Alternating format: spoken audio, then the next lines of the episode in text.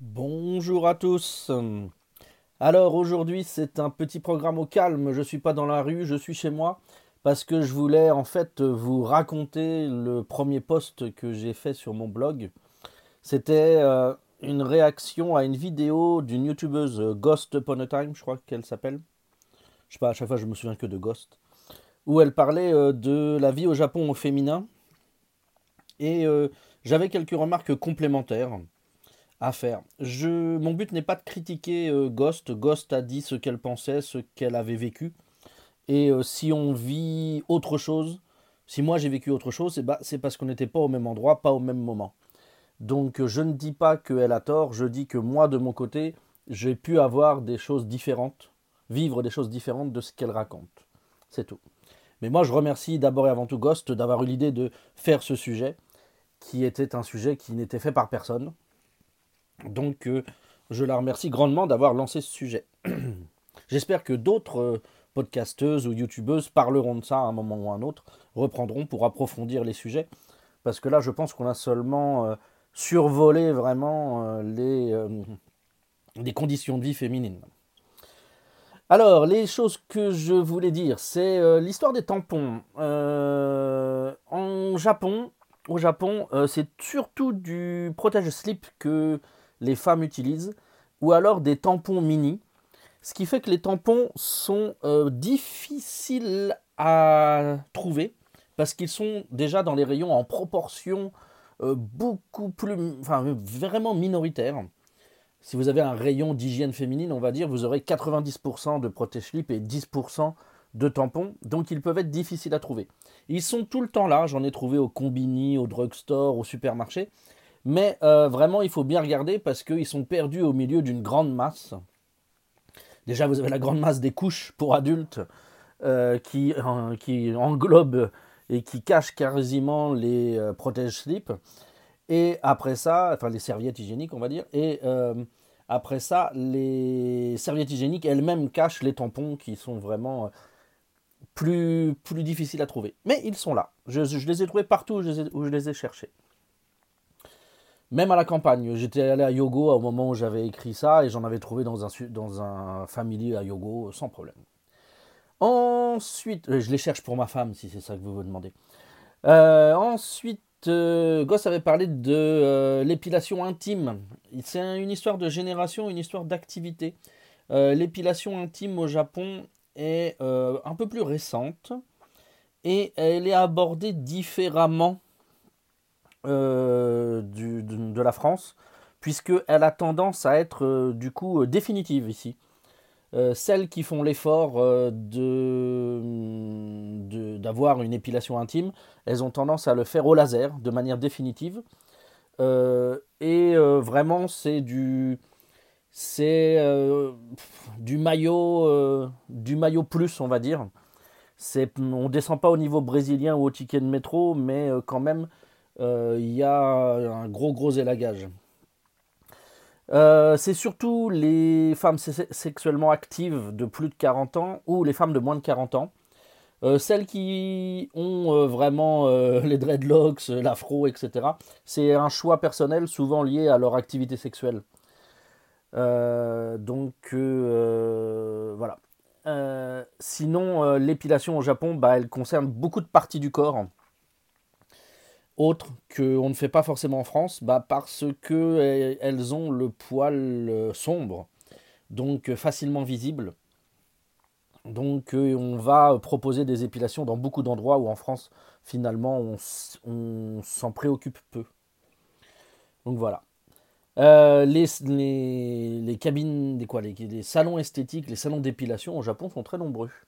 Enfin bon, sont très nombreux à Osaka, on va dire. Voilà, plutôt. Ensuite, je voulais vous parler de la pilule. Euh, au Japon, la pilule est extrêmement difficile à obtenir euh, parce qu'elle a très mauvaise réputation. Euh, les gynécos sont, vraiment, sont vraiment hostiles. C'est très difficile à se faire prescrire. Il faut trouver un gynéco vraiment bien luné, c'est rare.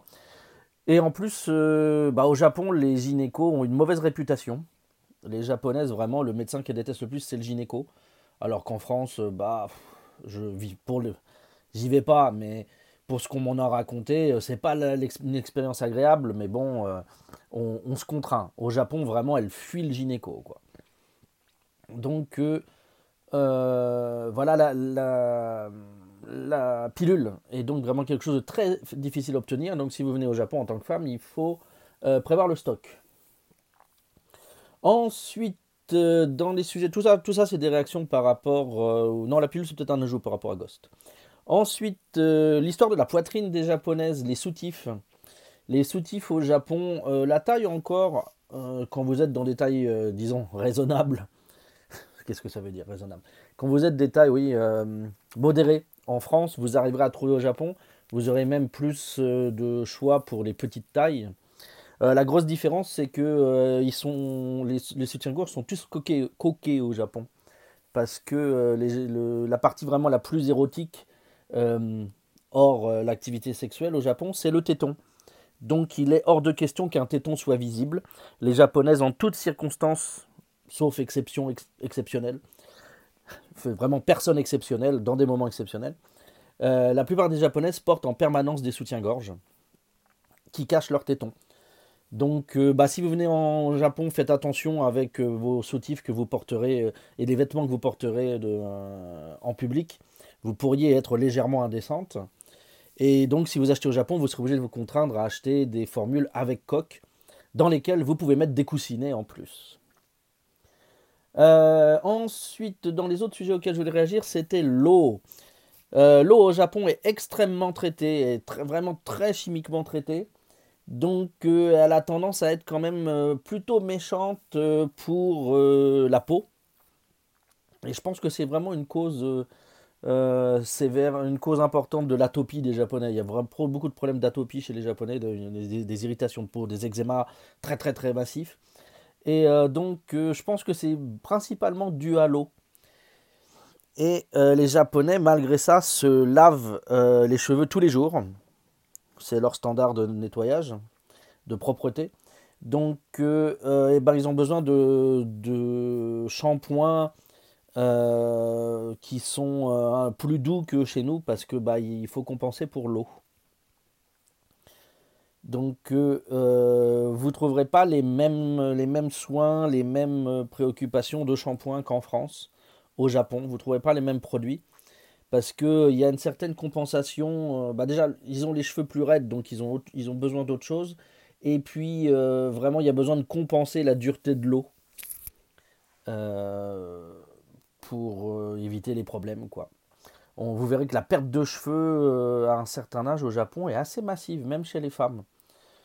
Alors, j'ai jamais, jamais fait trop attention aussi dans les vieux, les vieux français que j'ai euh, fréquenté, j'ai jamais vu de grosses pertes de cheveux euh, chez les femmes, mais au Japon, euh, j'en ai vu des vraiment des massives fréquemment.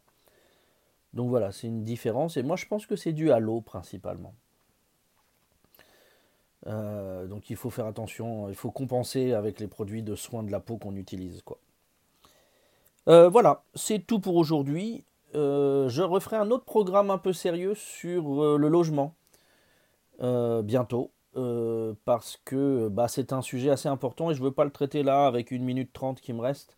Je vous ferai vraiment un programme, un ou des programmes complets sur la question dans un futur très proche. Donc voilà, c'est tout ce que je voulais euh, dire aujourd'hui. et je vais vous laisser là. À bientôt